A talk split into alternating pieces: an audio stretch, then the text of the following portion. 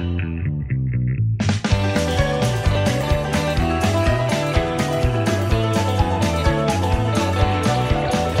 había escuchado hablar de tu nombre antes de verte caminar.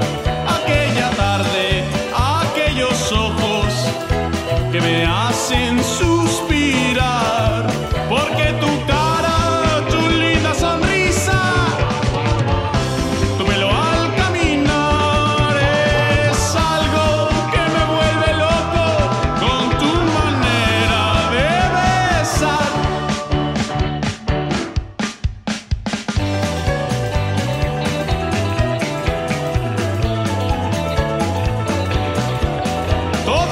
Me dicen que debo estar loco y no me importa de verdad, porque te amo y te amo como pocos y no te quisiera dejar,